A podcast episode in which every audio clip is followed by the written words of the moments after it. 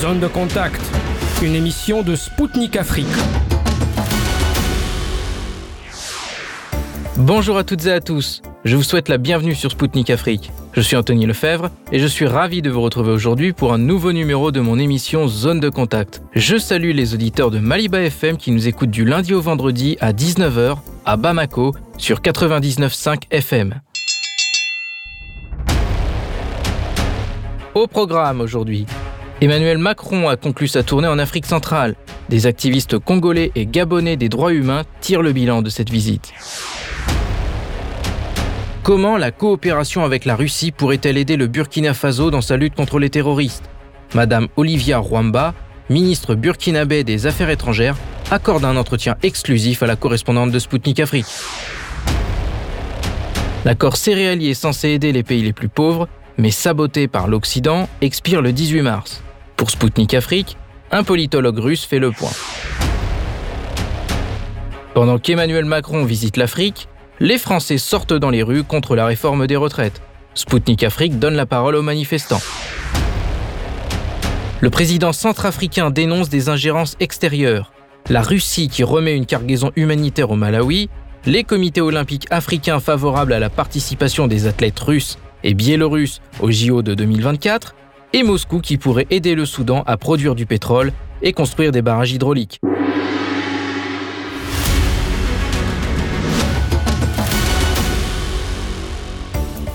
Emmanuel Macron a conclu récemment une tournée africaine. Il a visité le Gabon, l'Angola, le Congo-Brazzaville et la République démocratique du Congo.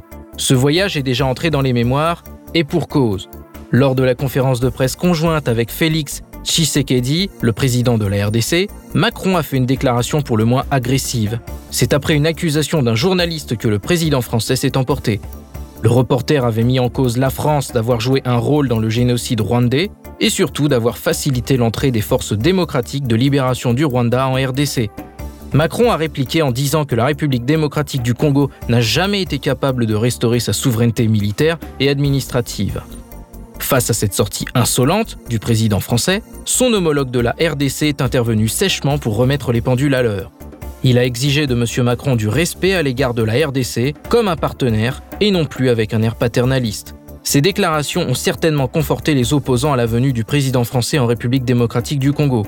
En marge de cet événement, des manifestations contre la présence d'Emmanuel Macron en RDC se sont tenues. Samuel Mukuna Mwamba, activiste congolais des droits humains, a même rédigé une lettre ouverte aux locataires de l'Élysée afin d'exprimer sa position. Des protestations ont également eu lieu au Gabon. La manifestation de Libreville était organisée par l'activiste gabonais Priva Ngomo. Au micro de Sputnik Afrique, les deux militants ont dressé dans une interview croisée le bilan de la visite d'Emmanuel Macron. Écoutez. Je vais commencer avec vous, Samuel. Emmanuel Macron était en visite ce week-end en RDC. Dans une lettre ouverte adressée au président français, vous avez souligné qu'il n'est pas le bienvenu. Pouvez-vous nous expliquer les raisons qui vous ont poussé à rédiger cet appel? Merci pour la question. Euh, tout premièrement, il, était important de faire comprendre que les Congolais n'étaient pas prêts à, accueillir l'un de ses partenaires plutôt de ces criminels. Là, je parle de, de M. Macron. Mais aussi, il était pour moi la, la seule façon ou la meilleure action que je pouvais mener, c'est-à-dire celle de, de, de lui rédiger une lettre, de m'adresser directement ou d'une manière directe à lui. Et pour susciter la dernière des la dernière de mes motivations la dernière des des, des, des, motivations était de mettre les points sur les i c'est-à-dire de faire comprendre que le Congo était agressé et il avait besoin d'un partenaire euh, sincère, d'un partenaire euh, prêt à, à venir en aide. Priva, outre la RDC, le président français est allé en Angola, au Congo-Brazzaville et chez vous, au Gabon. Quel bilan tirez-vous de son déplacement dans ces quatre pays de cette sous-région? Commençons d'abord par nous intéresser sur le choix de ces quatre pays. Nous remarquons que ce sont tous les quatre des pays riches ou très riches en gisements de matières ou ressources stratégiques comme le pétrole et le gaz. Il faut rappeler que depuis la crise russo-ukrainienne débutée le 24 février 2022 par l'opération spéciale militaire initiée par le Kremlin, l'Union européenne, voire le temps, a frappé de sanctions économiques la Fédération de Russie. En retour, Moscou a riposté en réduisant considérablement ou en refusant simplement l'approvisionnement en pétrole et en gaz des pays de l'Union européenne. La France, qui est un grand soutien de l'Ukraine par financement et envoi d'armes de guerre, ne dispose pas dans son sous-sol de pétrole et de gaz. Et acheter le gaz non liquéfié, GNL, des États-Unis d'Amérique, reviendrait excessivement cher pour l'industrie française et surtout pour les populations de France qui supportent déjà très mal la hausse du prix du pétrole à la pompe. Il importe donc pour l'Élysée de trouver de nouvelles sources d'approvisionnement. Les quatre pays africains visités possèdent d'énormes réserves de pétrole et de gaz. Voici pour la raison économique. S'agissant des raisons politiques, Emmanuel Macron veut maintenir dans le giron français le Congo, Brazzaville et le Gabon. Pour cela, il se doit de maintenir les activités france-africaines qui œuvrent dans ce sens. Quant à l'Angola et la RDC, la France veut avoir de nouveaux partenaires et débouchés africains avec euh, la perte annoncée de tous les pays du Sahel dans une perspective de sept ans. Le Mali, le Burkina Faso et la Guinée-Conakry ayant déjà montré l'exemple. Enfin, l'Élysée a pris la mesure du sentiment qu'elle qualifie hypocritement d'anti-français, mais qui est réellement un sentiment anti-France-africain. Les peuples d'Afrique subsaharienne de la région centrale ont vomi la politique française en Afrique, celle de la France officielle et des réseaux. Et vous, Samuel, quel est le bilan que vous pouvez nous faire sur la visite d'Emmanuel Macron en République démocratique du Congo? Le bilan de sa visite, euh, sincèrement, euh, je dirais que le bilan était largement négatif. Euh, tous les Congolais attendaient que M. Emmanuel Macron condamne ou indexe directement Kigali, chose qu'il n'a pas faite. Nous ne savons la raison, nous ne savons la cause. Et nous étions tous surpris malgré cela, malgré ces, toutes les déclarations qu'il a faites au cours des points de presse, nous étions tous surpris de voir, de recevoir pour la toute première fois un président d'un pays européen touriste. Alors que les Congolais attendaient de lui des déclarations directes vis-à-vis du Rwanda, alors que les Congolais attendaient de lui une série de une série de, propositions de sanctions contre le régime de Kigali qui depuis plusieurs décennies agresse notre euh, pays. Le président français Emmanuel Macron s'est transformé en un simple touriste. Nous l'avons vu le soir euh, de le soir même du, du, du samedi, nous l'avons vu dans un concert livré à, à, à l'Institut français de Kinshasa. Et quelques minutes après, nous nous l'avons vu dans une terrasse à Kinshasa, en train de boire, en train de danser, en train de, de, de, cracher sur la mémoire de tous les Congolais qui ont perdu leur vie, en train de cracher sur les combats des Congolais, des activistes qui nous sommes, qui nous, qui, sont en train de militer depuis plusieurs années pour que la paix revienne en RDC. Nous l'avons vu danser, nous l'avons vu rigoler, nous l'avons vu boire euh, sa castelle, euh, euh, ce qui était inadmissible pour nous. Et c'était pour nous une façon de les voir et cracher sur notre combat, une façon de les voir nous dire le combat ou encore votre lutte pour la stabilité de votre pays ne me concerne pas, mais tout ce qui me concerne, c'est visiter le Congo, c'est clôturer, euh, clôturer mon tourisme autour d'une bière, c'est boire, manger, danser, puis rentrer chez moi en paix et vous laisser dans votre triste sort. Priva, votre mouvement s'était mobilisé dans les rues de Libreville pour manifester contre la visite du président Macron. On peut connaître les raisons de votre mobilisation? Votre mouvement s'était mobilisé dans les rues de Libreville pour manifester contre sa présence dans votre pays. On peut connaître les raisons de votre mobilisation? Quant à la visite du président Macron au Gabon. En Afrique, quand vous rendez visite à une personne ou une communauté, vous devez avoir de la considération pour cette personne ou pour cette communauté. Emmanuel Macron, président français, en venant pour la première fois au Gabon, dit se préoccuper de l'environnement, notamment des forêts gabonaises, alors que dans le même temps, il fait décimer celle de Guyane dans l'Amazonie. Et dans le même temps, Emmanuel Macron méprise le peuple gabonais pour lequel il n'a aucun égard, aucune compassion, notamment dans le conflit homme-faune qui est de plus en plus meurtrier et dramatique pour les populations autochtones. Je voudrais quand même relever que les plus grandes multinationales qui polluent l'environnement gabonais à cause de la surexploitation des matières premières sont Total, Orano, Areva, Perenco, Rougier, pour ne citer que celles-là. Et elles sont toutes françaises et ne font l'objet en France d'aucun procès. Par ailleurs, Emmanuel Macron soutient le régime dictatorial d'Ali Bongo Ondimba, qui s'est imposé par des hold-up électoraux depuis 2009 et surtout par un horrible massacre en 2016. Enfin, à six mois de la prochaine élection présidentielle qui se tiendra en août 2023 au Gabon, le président français vient adouber le candidat d'un pouvoir aux abois détesté. Il adoube Ali Bongo pour que le système france-africain la France a mis en œuvre depuis le début des années 1960 se perpétue au Gabon, quitte à user à nouveau de fraude massive et de de répression sanglante contre les populations. Pour toutes ces raisons, voyez-vous, Emmanuel Macron et sa délégation ne sont pas les bienvenus au Gabon, et même, nous le pensons, dans toute l'Afrique centrale.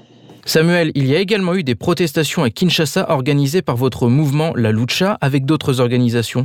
Pourquoi le président français n'est pas le bienvenu en RDC euh, Monsieur journaliste, vous êtes sans ignorer que publiquement, la réaction de la France sur la violence et toutes les atrocités euh, faites en République démocratique du Congo, c'est jusqu'à là limité à de vaines condamnations verbales qui n'ont pas été suivies euh, d'actions.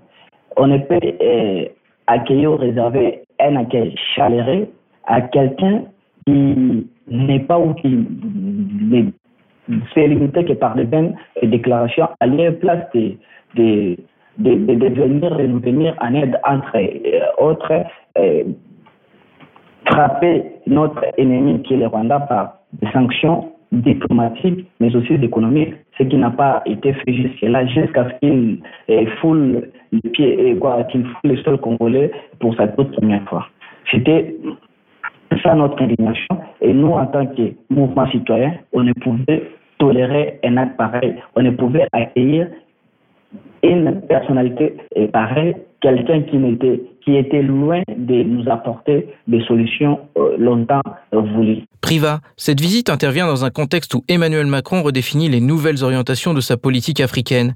Quels étaient les objectifs du président français en se rendant en Afrique centrale? Le président français Emmanuel Macron a présenté dans un discours le 27 février 2023 à Paris la nouvelle politique africaine de la France.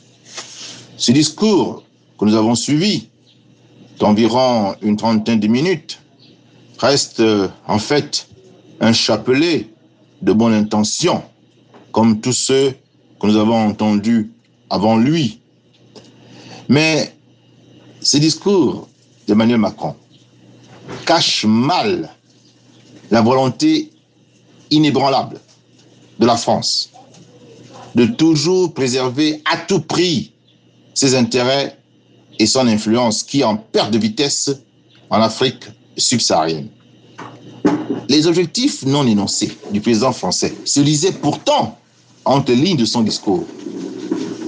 Il faut en réalité pour la France, premièrement, maintenir son précaré en Afrique centrale en continuant à soutenir les dictatures france-africaines du Tchad, du Congo, Brazzaville et du Gabon.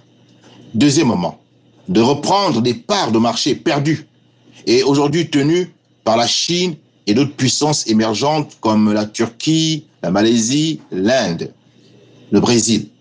Et troisièmement, dernièrement, surtout empêcher la percée irrésistible de la Fédération de Russie qui bénéficie du sentiment anti-France africain ressenti fortement par les Africains à l'endroit de la France dirigeante. Samuel, revenons sur la conférence de presse conjointe avec le président Félix Tshisekedi. Emmanuel Macron a déclaré que la France veut développer une nouvelle relation avec l'Afrique, faite d'humilité et de partenariats responsables et équilibrés. Croyez-vous à cette déclaration du président français? Et pourquoi? Bien sûr que non. Comment pouvons-nous croire à un président qui est jusque-là incapable de réaliser toutes les promesses qu'il a faites à son peuple, au peuple français? Emmanuel Macron a prouvé ses suffisances, a prouvé, euh, euh, a ses limites il n'a pas été à la hauteur de répondre favorablement aux désidératas du peuple français et je ne pense pas qu'un tel président, une telle personne euh, saura ou sera à, mesure de répondre favorablement ou de respecter euh, toutes ces promesses faites aux, Congolais que nous sommes et, et oubliés depuis plusieurs décennies. Passons au moment marquant de cette conférence. Je vous propose de réécouter la déclaration de Macron adressée au peuple de la RDC. Et depuis 1994, et n'est pas la faute de la France, pardon de le dire dans des termes aussi crus, vous n'avez pas été capable de restaurer la souveraineté, ni militaire, ni sécuritaire, ni administrative de votre pays. C'est aussi une réalité. Il ne faut pas chercher des, coupables à l'extérieur de cette affaire. Ne pensez-vous pas que les propos du président français ne sont pas pesés, pas diplomatiques vis-à-vis du peuple congolais? Ce qui est sûr, nous l'avons tous constaté et décrié. M. Emmanuel Macron a tenu un propos euh, insultant, injurieux vis-à-vis du peuple congolais. Euh, on ne peut jamais nous laisser la responsabilité alors que la France et d'autres puissances internationales sont derrière ou soutiennent euh, nos ennemis. Depuis 1994, oui, bien sûr, que le Congo connaît des, des atrocités, mais il ne peut pas, il ne pouvait pas oublier, il ne pouvait pas ignorer la, responsabilité, le rôle majeur joué par son pays, qui est la France, dans la déstabilisation du Congo. C'est-à-dire, donc, nous rejeter cette responsabilité serait, entre autres, aussi une manière de nous insulter. On ne pouvait, on ne peut nous battre, on ne peut stabiliser notre propre pays, alors que la France et d'autres puissances internationales soutiennent les Rwandais, euh, équipent les Rwandais pour qu'ils viennent nous adresser, nous qui n'avons pas euh, suffisamment de matériel, nous qui ne sommes pas euh, militairement outillés. C'était une façon de nous insulter une fois de plus et cela a suscité plusieurs euh, réactions, cela a suscité euh, plusieurs réactions aux sentiments anti-Emmanuel Macron pour ne pas dire français ou anti-République française. Priva, je voudrais évoquer avec vous une autre déclaration du président français, à Libreville.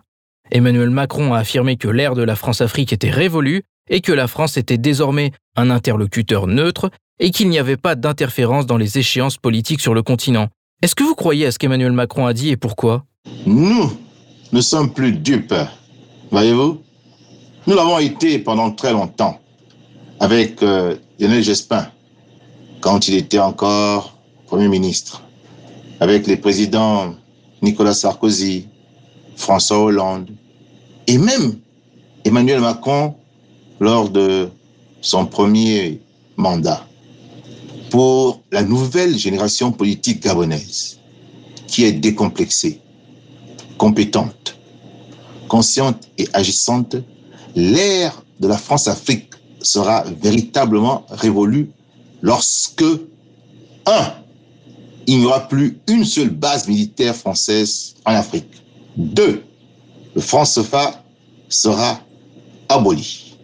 Trois, l'aide publique au développement, en abrégé APD, visant à l'endettement perpétuel de l'Afrique, sera supprimée. Quatre, la France dirigeante ne s'ingérera plus dans les affaires internes des États africains de son ex-précaré. Naturellement, comme euh, vous avez pu le constater dans son discours, aucun de ces quatre aspects fondamentaux ne figure dans ce qui a été annoncé par le président français le 27 février 2023. Donc, il n'y a aucune raison, nous n'avons aucune raison d'apporter une quelconque foi à un propos qui est foncièrement mensonger. Donc oui, nous ne pensons pas que cette déclaration est sincère et nous voyons encore un prochain et ultime numéro de passe-passe et d'illusion. Qu'est-ce que vous, mouvement panafricain, attendez de la France dans ses relations avec l'Afrique? Cette question est très importante et fondamentale. Nous pensons très sincèrement que pour rebâtir une nouvelle relation apaisée, sans hypocrisie et durable entre la France et l'Afrique, certains préalables fondamentaux s'imposent et assureront par leur euh, réalisation le socle solide de nouveau départ entre la France et l'Afrique. Et quels sont donc euh, ces préalables fondamentaux? Je vais vous les énoncer. Premièrement, la reconnaissance de l'esclavage, de la traite négrière, du colonialisme et du néocolonialisme que la France a pratiqué en Afrique comme des crimes contre l'humanité. Deuxièmement, une demande officielle de pardon de la France à l'endroit de l'Afrique pour tous ces traumatismes qu'elle lui a fait subir. Troisièmement, réparation et restitution sans condition de tous les objets volés pendant la colonisation tous les objets africains volés par la France pendant la colonisation et qui aujourd'hui sont exposés dans des musées en France et permettent d'enrichir la France à cause des différentes visites. Quatrièmement, l'annulation totale de la dette qui ne se justifie pas et qui est une arnaque. Et plus tard, à terme, cinquième moment, le paiement d'une rente de dédommagement aux États africains qui ont été impactés. Nous pensons que quand ces préalables seront effectués, et qui permettront d'ailleurs à la France de faire son examen de conscience, de se remettre en cause sur le plan moral, et surtout regarder en face son passé avec l'Afrique, quand ces préalables seront effectués, il s'agira maintenant d'abroger les accords de coopération entre la France et l'Afrique, qui sont, il faut bien le reconnaître, au bénéfice exclusif de la France qu'il a elle-même seule conçu, rédigé et fait signer aux chefs d'État africains lors des proclamations d'indépendance. Quand ces accords seront abrogés, il faudra reprendre totalement les négociations sur chaque aspect des accords. Et c'est ainsi qu'il faudra redéfinir les nouveaux rapports politiques, économiques, financiers, monétaires, culturels et spirituels entre la France et l'Afrique. Ma candidature à l'élection présidentielle porte ce projet. Et, comme vous pouvez le constater, s'inscrit en rupture totale et radicale avec la situation présente, qui est dégradante pour l'Afrique, mais enrichissante pour la France. C'est la raison pour laquelle la France a toujours œuvré pour son statu quo. Statu quo qui n'est plus acceptable pour les populations africaines et surtout pour les élites qui doivent apporter des solutions à la misère que nous constatons tous en Afrique.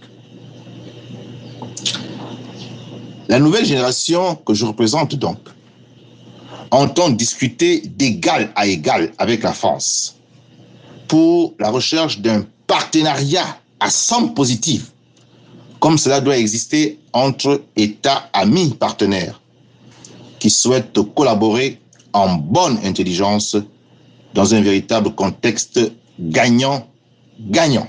Et vous, Samuel, qu'est-ce que vous attendez de la France? Tout ce que nous attendons de la France dans ses relations euh, avec l'Afrique, avec plutôt l'Afrique, c'est tout premièrement, je parle tout premièrement en tant que Congolais, la première des choses, c'est de euh, voir la stabilité de la région des Grands Lacs. Stabiliser, pacifier notre région, qu'il n'y ait plus euh, des, des, des, groupes, de mouvements terroristes, qu'il n'y ait plus de groupes rebelles qui sont, entre guillemets, soutenus par la France euh, de M. Emmanuel Macron, mais euh, aussi nous, nous aimerions les voir faciliter ou encore euh, nous, nous, aimerions les voir faciliter ou encore mettre fin à à, à, ces régimes ou à cette façon paternaliste de voir ou de considérer nos différents États africains. Une fois que cela sera exécuté, une fois que cela euh, aura fait, je vous jure, nous verrons tous que nos pays, nos, différents États seront ou auront réellement leur souveraineté et, et stabilité économique, pourquoi pas politique. Donc c'est tout ce que nous attendons de lui, la pacification de notre région qui est les Grands Lacs, mais aussi nous aimerions les voir laisser aux pays africains diriger, laisser aux pays africains, pardon, de décider sur leur propre sort, laisser aux pays africains décider sur leurs propres ressources, euh, ressources naturelles, laisser aux pays africains décider sur leur avenir, laisser aux pays africains décider sur leur souveraineté. Vous le savez, nous le savons tous que euh, en 2023, plusieurs pays la majorité des pays africains euh, vont euh, vont célébrer leur 63e anniversaire euh, depuis leur accession à, à, à, l'indépendance. Et il est aberrant pour nous de voir la France continuer à s'ingérer dans les affaires des Africains. Il est inconcevable pour nous de voir la France de continuer à à, avoir ces regards euh, paternalistes sur les différents pays. Donc tout ce que nous attendons de lui, c'est la stabilité, mais aussi laisser aux Africains la gestion, laisser aux Africains de décider sur le sort de leur propre pays. C'était Samuel Mukuna Mwamba, activiste congolais des droits humains, et Priva Ngomo, activiste gabonais. Ils ont fait le bilan de la tournée africaine d'Emmanuel Macron et commenté au micro de Spoutnik Afrique les manifestations contre la présence du locataire de l'Élysée à Kinshasa et à Libreville.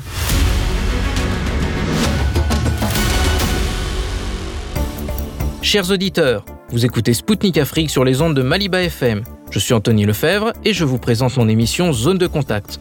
Bienvenue à ceux qui viennent de nous rejoindre dès à présent. Le sort de l'accord céréalier conclu entre la Russie, l'Ukraine, la Turquie et l'ONU pour éviter une crise alimentaire mondiale est toujours en suspens. Les documents signés le 22 juillet 2022 à Istanbul visaient à créer un corridor sûr pour l'exportation de céréales ukrainiennes via la mer Noire et à lever les sanctions sur l'exportation de denrées alimentaires et d'engrais russes. Face à la hausse des prix alimentaires et les risques de famine, tout cela était censé profiter aux pays dans le besoin, en particulier ceux d'Afrique. L'accord céréalier a été conclu pour une durée de 120 jours, renouvelé depuis. Le 18 mars, il arrivera à échéance et une autre reconduction fait toujours l'objet d'un débat. La porte-parole du ministère russe des Affaires étrangères, Maria Zakharova, a déclaré que Moscou était toujours prêt à remplir les modalités de l'accord. Toutefois, elle a émis une condition, que toutes les parties prenantes tiennent leurs promesses. La Russie a déclaré que l'Occident enterrait cette initiative humanitaire d'Antonio Guterres, secrétaire général de l'ONU. C'est que la plus grosse part des céréales d'Ukraine ne va pas au pays où la menace de famine est réelle mais à l'Union européenne, le tout a des prix largement inférieurs à se pratiquer. Outre cela, les produits en provenance de Russie continuent d'être bloqués dans les stocks européens. Pire encore, Moscou a des raisons de croire que les ports ukrainiens engagés dans l'accord céréalier ont pu être utilisés pour acheminer des matières radioactives en Ukraine. Selon les informations dont dispose la Russie, Kiev prépare une provocation avec de telles substances. En fait, pour la diplomatie russe, il est grand temps que l'Occident arrête de jouer la carte de la nourriture. Cependant, en cas de non-prolongation de l'accord céréalier, il ne faudra pas tirer la sonnette d'alarme. La Russie est prête à indemniser les pays les plus pauvres pour la baisse des volumes de céréales. Le président russe Vladimir Poutine a même proposé de le faire gratuitement.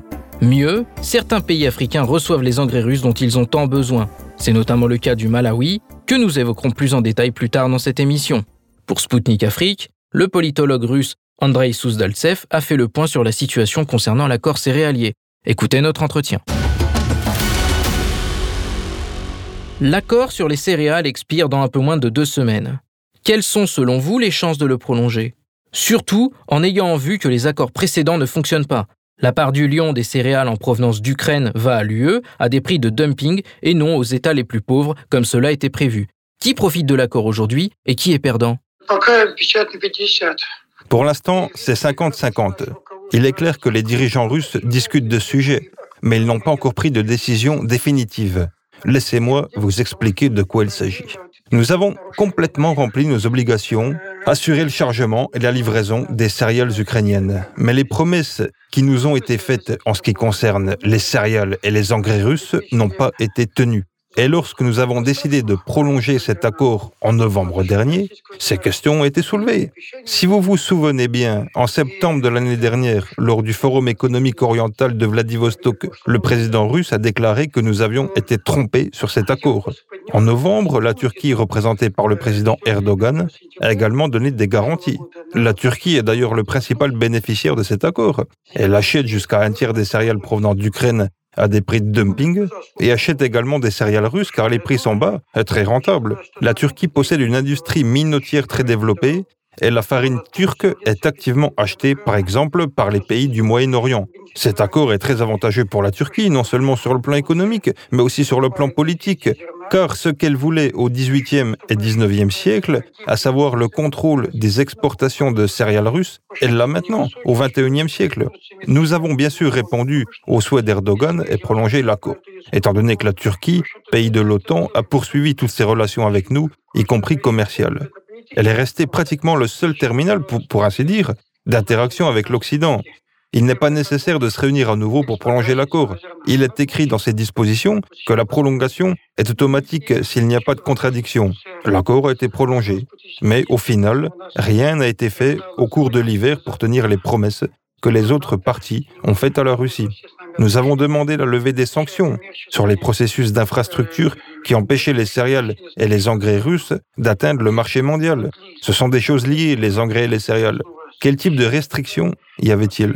Les sanctions sur les processus touchant à l'infrastructure qui bloquaient l'approvisionnement en céréales et en engrais russes sur le marché mondial, mais aussi les sanctions sur les assureurs, sur l'affrètement des navires, la logistique, l'accès aux ports, aux terminaux, etc. Avec ces sanctions, il est pratiquement impossible d'exporter des céréales.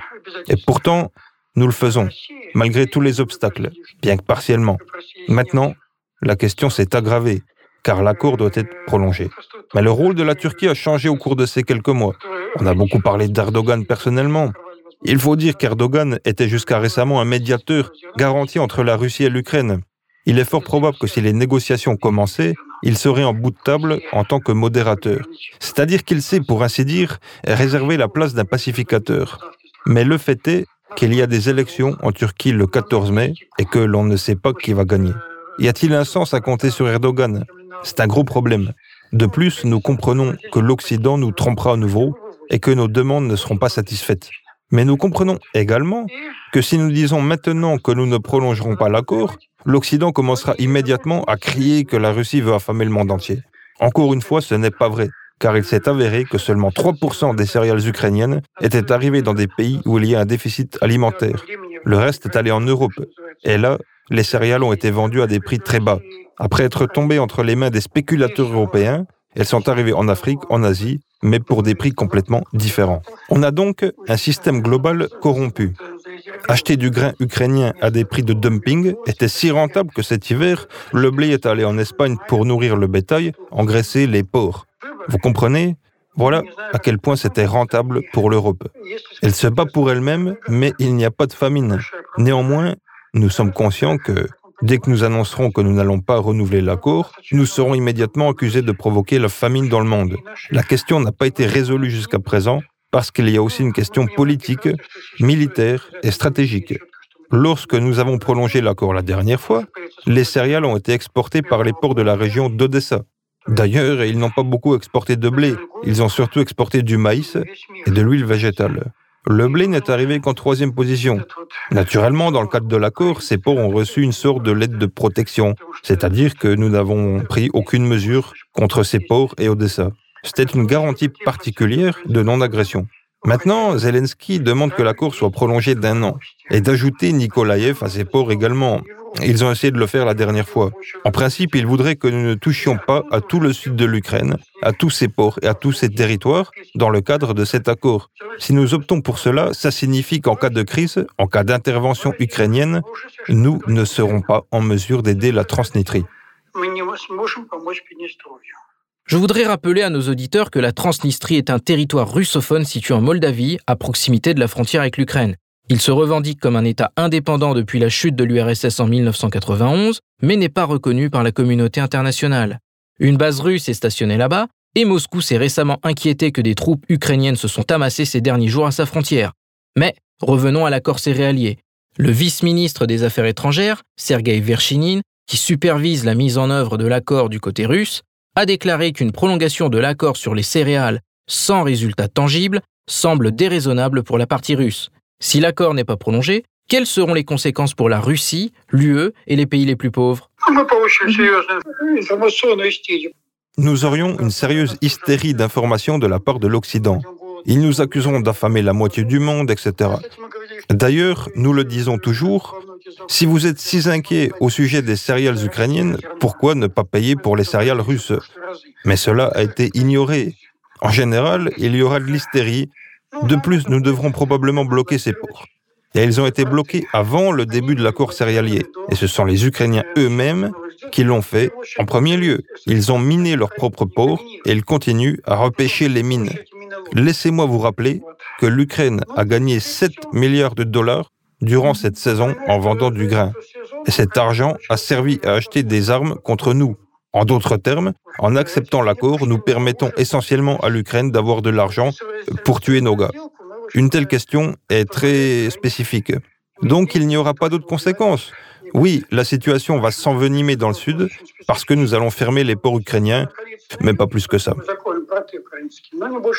Est-ce pour la Russie? Qu'en est-il pour l'UE et pour les pays les plus pauvres, y compris les pays africains? Il n'y a pas de problème.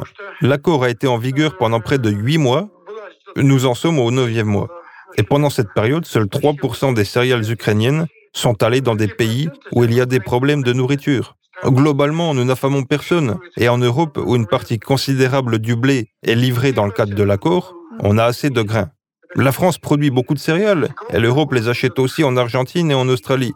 Il y a du grain là-bas. Donc cette hystérie, comme s'il périssait sans le grain ukrainien, est une pure campagne d'information contre la Russie. Rien de plus. L'Europe ne souffrira donc pas. Si quelqu'un doit souffrir, ce sont les spéculateurs qui ont acheté des céréales ukrainiennes bon marché et les ont revendues à des prix plus élevés aux pays dans le besoin. Selon M. Lavrov, les exportations de produits agricoles russes sont entravées de manière flagrante dans le monde entier. Mais si l'accord sur les céréales n'est pas prolongé, les prix des denrées alimentaires vont s'envoler, frappant en premier lieu les pays les plus pauvres d'Afrique. Pourquoi pensez-vous que l'Occident ne prenne pas en compte ces risques? L'Occident a pour objectif d'empêcher la défaite de l'Ukraine. Il est plus important pour eux que dans le cadre de l'accord, nous ne touchions pas aux ports du sud de l'Ukraine. L'accord est ainsi un sauf-conduit, et la question n'est pas la fin, mais la victoire sur la Russie. Ce n'est donc qu'un argument, rien de plus. Aujourd'hui, 20 000 tonnes d'engrais russes ont été transférées au Malawi. Ils ont été bloqués dans les ports européens pendant près d'un an, et ce n'est qu'après que la Russie a annoncé le libre transfert des marchandises que la situation a changé. En établissant un parallèle avec les céréales, que faut-il faire aujourd'hui pour s'assurer qu'elles arrivent enfin en Afrique? Eh bien, nos céréales y arrivent. Bien sûr, pas dans les volumes que nous souhaiterions, euh, cette année, nous avons plus de 50 millions de tonnes de céréales destinées à l'exportation. Mais ils limitent ces exportations. Bien sûr, ils ne peuvent pas dire ouvertement au monde qu'ils ne permettront pas aux céréales russes d'entrer sur les marchés. Cela reviendrait à dire mourrez de faim. Donc ils nous bloquent par des mesures indirectes, par des sanctions. Ils nous gênent beaucoup. C'est plus compliqué avec euh, les ventes d'engrais. En fait, nos engrais n'existent plus sur le marché mondial. Nos engrais, surtout ceux à base de potasse, vont en Chine. C'est là qu'ils peuvent être envoyés par voie terrestre. Nous avions l'habitude de les envoyer, bien sûr, à partir des ports du sud de la Russie, de Novorossiysk en particulier. Mais maintenant, ces engrais sont bloqués dans les ports européens, par exemple en Hollande. Il est donc impossible de les vendre car aucune transaction financière n'a lieu. Il a donc été décidé de les transférer gratuitement vers les pays en développement.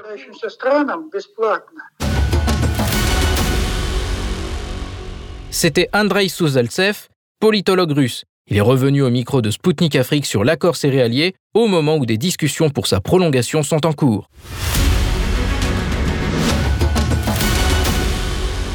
Le Burkina Faso fait partie des pays pour lesquels les livraisons de céréales russes sont d'une importance capitale. Plus de la moitié des importations de blé de Ouagadougou proviennent de Russie. Et bien sûr, Moscou fera tout son possible pour assurer la sécurité alimentaire du pays africain. Madame Olivia Rwamba, ministre burkinabé des Affaires étrangères, de la coopération régionale et des Burkinabés de l'extérieur, a répondu aux questions de notre correspondante concernant les perspectives de coopération entre le Burkina Faso et la Russie. Alors, Votre Excellence, euh, l'ambassadeur russe a effectué une visite de travail au Burkina Faso récemment mm. et euh, au cours duquel le renforcement de la coopération entre nos deux pays a été euh, discuté sur euh, plusieurs volets. Mm. D'abord, j'aimerais vous poser sur dans le domaine de sécurité et de la défense. Alors, comment le Burkina Faso souhaite-t-il renforcer cette coopération avec la Russie? Ok, merci bien. Et je dois dire que c'est avant que la dite visite ne soit entreprise, l'ambassadeur a d'abord présenté ses lettres de créance auprès de son Excellence euh, euh, le capitaine Ibrahim Traoré, président de la transition du Burkina Faso. Et à l'occasion, des échanges euh, très fructueux ont été menés. Et au nombre de ces échanges-là, il était justement question que l'ambassadeur puisse revenir afin que nous puissions, au niveau diplomatique, déclencher un certain nombre de domaines, de domaines de coopération qui, euh, à notre sens, étaient restés inactifs jusqu'à ce jour. Et c'est en ce sens qu'il est revenu. et la question qui porte sur la coopération au niveau de l'enseignement a été évoqué. Il y a aussi la question purement diplomatique d'ailleurs, qui rentre dans le cadre de comment renforcer la coopération entre nos deux ministères en charge des affaires étrangères. Et il y a bien évidemment la question sécuritaire aussi qui s'est invitée. Et à ce niveau, il faut relever que les relations entre le Burkina Faso et la Russie sont des relations séculaires qui datent de pas maintenant et qui des relations qui ont connu d'ailleurs leur apogée et pendant la révolution burkinabé et révolution et, qui avait été dirigée justement par le président Thomas Sankara. Et à l'occasion, euh, beaucoup de Burkinabés ont été formés en, Russie et dans différents domaines. La question militaire, depuis lors, a toujours euh, continué son, bonhomme de chemin. Ce fait qu'il y a beaucoup de militaires burkinabés qui sont formés là-bas et ça rentre dans le cadre normal de la coopération. et cette coopération-là continue parce que de plus en plus, euh, on envoie des, des militaires burkinabés se faire former Avez-vous un chiffre Combien de militaires par an sont? Formés euh, Je pense que ce chiffre-là, on peut ah. passer ça sous ah. silence quand même, parce que ça relève quand même d'un domaine. Oui, oui, bien sûr, bien sûr. Voilà, de domaines réservés. Voilà, mais toujours est-il qu'il y a un intérêt particulier et pour le Burkina Faso d'acquérir l'expérience russe en termes militaires et même qu'il y a des attachés, un attaché de défense russe qui, par moment, effectue des déplacements du côté du Burkina Faso. Il est d'ailleurs résident à, Accra, je crois, et qui a pour juridiction le Burkina Faso. Il vient par moment pour des échanges avec ses pairs du Burkina Faso. Et c'est l'ambassade de Russie à Abidjan qui couvre Ouagadougou et diplomatiquement parlant. Donc c'est pour vous dire qu'en fait ces relations sont bien, bien et belles existantes, c'est des relations officielles et qu'il n'y a aucun, aucun nuage là, qui plane sur ces rapports. Mais maintenant que le Burkina est face à la menace euh, terroristique, comme on le sait, mhm. alors euh, comment cette coopération avec la Russie pourrait aider le Burkina dans sa lutte contre le terrorisme? Est-ce que le Burkina est intéressé euh, d'acquérir d'équipements militaires, peut-être comme le Mali Le Mali a besoin d'aéronefs, surtout d'aéronefs militaires. Alors, mhm. quels sont les besoins du Burkina à cet égard? Je dirais qu'à l'instar d'autres pays, auprès desquels la démarche est menée et qui va dans le sens d'acquérir de l'équipement militaire, avec la Russie aussi, et c'est le cas. Et parce que c'est un pays et, qui d'ailleurs fait habituellement des expositions de son armement. Et il me souviendra que lors du sommet Afrique Russie-Afrique, c'était à la limite même, euh, euh, comment je dirais, un salon d'exposition de, l'armement russe et tout, et tous les pays africains y étaient invités. Voilà, et au regard de notre contexte, il est évident qu'il nous faut des équipements parce qu'on ne va pas se battre les mains nues. Alors, autant on, fera des commandes auprès de la Russie, autant on le fera auprès de certains pays européens, auprès même des pays comme les États-Unis. Par exemple, on a des aéronefs qui sont à terre, qui sont en, mauvais état. On a besoin de pièces de rechange. Et ce n'est qu'auprès des États-Unis qu'on peut trouver toutes ces pièces-là. Donc, c'est pour vous dire que c'est pas, euh, eh, pas des aspects, voilà, des aspects cachés et quand la matière, en tout cas, des procédures qui sont là, et on suit toutes ces procédures-là, et pour l'acquisition euh, de, ces, euh, de ces équipements-là. Ce n'est pas du trafic, pas du tout. Merci. merci. Et alors, euh, vous avez mentionné le sommet Russie-Afrique. Mhm. La Russie prépare le second sommet en juillet. Mhm. Alors, est-ce que le président tient à participer au sommet? Est-ce qu'il a confirmé? On a reçu l'invitation, bien évidemment. On est en train de travailler avec la partie russe. Et en tout cas, jusque-là, on n'a pas de consigne contraire. Mais tout dépendra de l'agenda parce que vous savez qu'on est dans un contexte assez particulier et le président euh, n'est pas un président ordinaire comme on le croit parce qu'il est chaque fois sur le terrain. Il mène des actions et tout. Donc tout dépendra de l'actualité sur la situation sécuritaire et on verra si c'est favorable ou pas. Mais toujours est-il qu'on a reçu l'invitation et nous remercions la Russie pour cela, parce que tout cela témoigne de l'excellence des relations entre nos deux pays. Juste une question pour la commission mixte. Mm-hmm. La, question de la... Excusez-moi, c'est mon travail d'assister. Mm-hmm. Une seule dernière question. Mm-hmm. Alors, euh, il était aussi... Euh, le thème de former une commission mixte pour relancer les, euh, la coopération commerciale et économique entre les deux pays a été évoqué. alors, où sont-on dans, cette, dans les discussions, dans les préparations de cette commission? Quand est-ce qu'on peut euh, attendre euh, mhm. qu'elle euh, soit alors effective? Oui, oui. Cette année peut-être Oui, ça peut être cette année, tout comme ça peut être l'année prochaine. Mais toujours est-il que les débats sont en cours, les discussions sont en cours et les techniciens et, les experts des différentes questions qui seront évoquées sont en discussion. Et il nous appartiendra maintenant de trouver le créneau approprié et selon les agendas euh, des deux parties pour la tenue. Mais je pense que euh, le plus vite serait le, plus, le mieux. Parce que cela permettra en tout cas de signer un certain nombre d'accords et qui vont permettre en tout cas d'opérationnaliser en tout cas le champ euh, d'intérêt commun dans de brefs délais. C'était Madame Olivia Rwamba, ministre burkinabé des Affaires étrangères. Elle a évoqué au micro de Spoutnik Afrique les relations entre son pays et la Russie. Chers auditeurs, le moment est venu de marquer une courte pause. Rassurez-vous, Spoutnik Afrique revient très vite sur les ondes de Maliba FM. A tout de suite sur Maliba FM.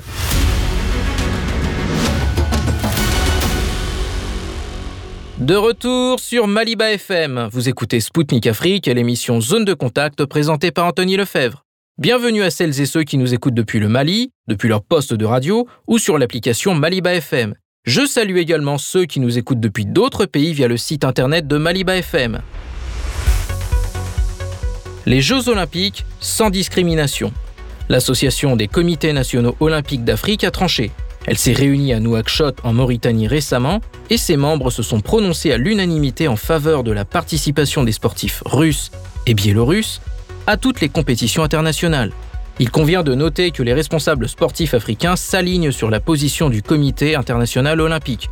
Il s'agit donc de faire concourir les athlètes des deux pays à Paris en 2024 sous un drapeau neutre, en toute neutralité, sans aucun signe identitaire. Cependant, la déclaration même de l'association, qui ne pourrait imaginer le sport mondial sans la Russie et le Bélarus, semble être un geste audacieux par les temps qui courent.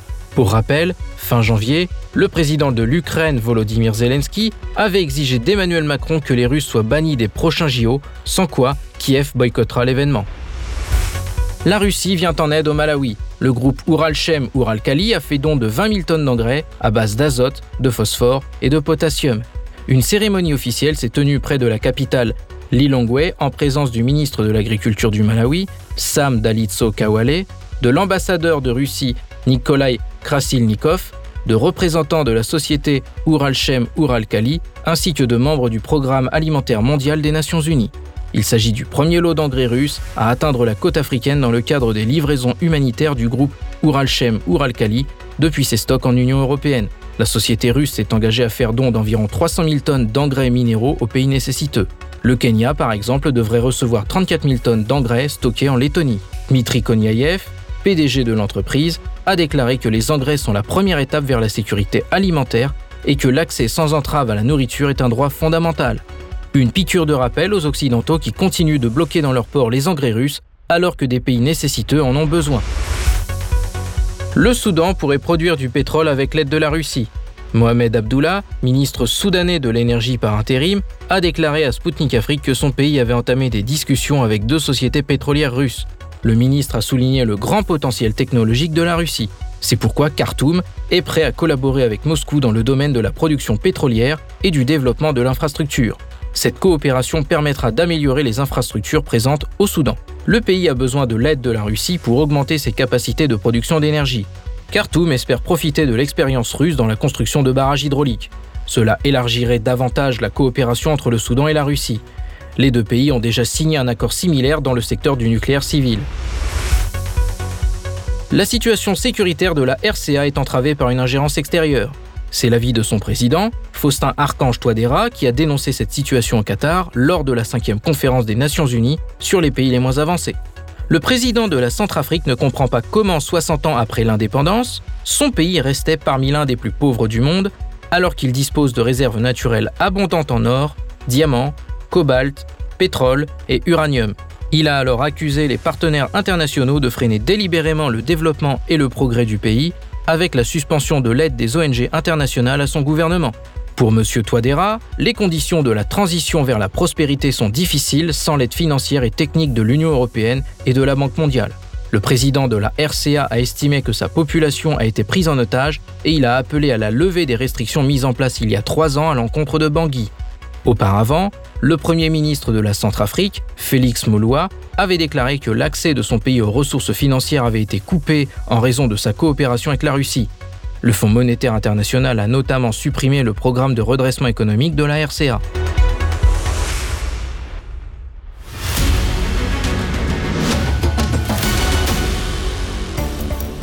Chers auditeurs, vous êtes bien à l'écoute de Spoutnik Afrique sur les ondes de Maliba FM à Bamako sur le 99.5 FM. Moi, Anthony Lefebvre, je vous souhaite la bienvenue si vous venez de nous rejoindre. Pendant qu'Emmanuel Macron visitait le continent africain, la colère grondait dans les rues de l'Hexagone. Un projet de réforme des retraites est en cours d'examen à l'Assemblée nationale. Le président français qui prétend vouloir établir des partenariats responsables et équilibrés avec l'Afrique ne parvient pas à développer ce type de relation même avec les citoyens de son pays. Environ deux tiers des Français s'opposent au projet de réforme qu'il défend, selon les sondages. Néanmoins, le Sénat français a déjà approuvé un article du projet de loi qui relèverait l'âge de la retraite de 62 à 64 ans. La Chambre haute du Parlement prévoit d'achever l'examen de l'ensemble du document d'ici le 12 mars. Les Français ne sont pas d'accord avec ces réformes. Ils ne se voient pas travailler davantage, surtout en occupant des emplois pénibles. Après être massivement sortis dans les rues, la mobilisation passe à l'action. Les dépôts de carburant sont bloqués et il devient compliqué de se fournir en carburant dans de nombreuses stations-service de l'Hexagone. Le secteur des transports se mobilise également. Les cheminots espèrent rééditer le succès de leur grève générale en 1995. Après trois semaines de paralysie, ils avaient réussi à faire plier le gouvernement Juppé qui souhaitait réformer les retraites et le système de sécurité sociale. Dans les rues de Paris, le correspondant de Spoutnik Afrique a donné la parole aux manifestants. Écoutons-les. On a des métiers qui sont pas forcément simples et donc euh, euh, aller jusqu'à 64 ans euh, devant des jeunes, nous on est, formateurs. Et euh, aller jusqu'à 60, 64 ans devant les jeunes, c'est pas si évident que ça. Et ils n'ont pas l'air d'en tenir compte, l'État. Donc on essaye bah, d'apporter notre, notre petit grain de sable au rouage, si ça peut, si ça peut freiner un peu tout ça, ça sera pas plus mal. C'est le. Alors oui, c'est le sixième jour, oui. Euh, moi, je sais plus si j'ai fait, non, j'ai pas fait les six, euh, mais j'en ai fait au moins trois ou quatre. Euh, bon après, voilà, c'est vrai que financièrement, ça a un coût, hein, faut pas, faut pas se le cacher. Mais je pense que euh, la, difficulté d'aller d'aller bosser jusqu'à jusqu'à 64 ça vaut bien, ça vaut bien un peu de perte d'argent maintenant. Hein. voilà. Est-ce que vous comptez de continuer à manifester Vous allez participer à... Oh bah je pense, oui, je pense que je vais continuer, oui. Oui, oui, il n'y a pas de raison. Il n'y a pas de raison. Hein. Après, j'espère qu'ils nous en tourneront un peu plus. Mais ça, euh, c'est pour ça qu'on est dans la rue, on essaye de, de faire du nombre. Mais euh, le problème, c'est qu'ils comptabilisent souvent que les gens qui sont dans la rue. Pas les gens qui font grève. Parce que après, pour se déplacer jusqu'à jusqu'au manif, euh, c'est pas si facile que ça. Hein. Parce que bah, les transports aussi font grève, donc euh, c'est pas évident. Euh, je pense que s'ils écoutaient réellement tout le monde, ils se rendraient compte qu'il y, a beaucoup, beaucoup de gens qui font grève réellement. Donc voilà, je vous en prie, bon courage à vous. C'est la sixième manifestation, ça fait un mois et demi que ça dure, oui. Est-ce que vous comptez de le temps qu'il faudra jusqu'à ce qu'on réussisse à faire sortir cette réforme.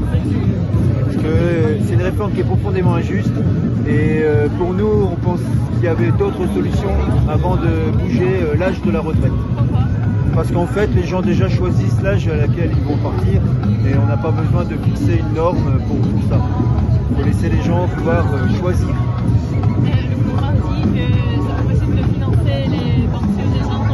Non, ça c'est un faux sujet. Le, sujet des retraites, euh, c'est surtout un sujet pour l'État de s'accaparer des, montants pour pouvoir les utiliser à autre chose.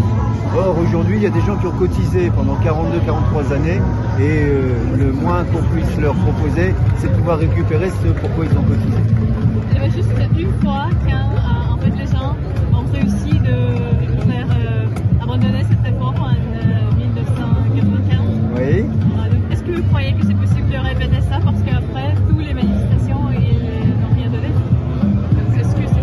justement l'occasion de montrer qu'on peut y arriver. Voilà. Et là, les gens sont dans la rue, les gens sont dans leur, euh, dans leur secteur. Euh, il y a des blocages aujourd'hui qui sont significatifs. On espère que l'intelligence va parler. Merci. Nous venons d'écouter des manifestants français contre la réforme des retraites. Ils ont exprimé à notre micro les raisons pour lesquelles ils sont opposés à cette réforme, qui les fera travailler plus longtemps? Chers auditeurs, Spoutnik Afrique, c'est tout pour aujourd'hui. Le moment est venu de rendre l'antenne à Maliba FM à Bamako. Rassurez-vous, moi Anthony Lefebvre, je vous retrouve très prochainement aux commandes d'une nouvelle émission, Fidèle au poste. D'ici là, portez-vous bien. Zone de contact, une émission de Spoutnik Afrique.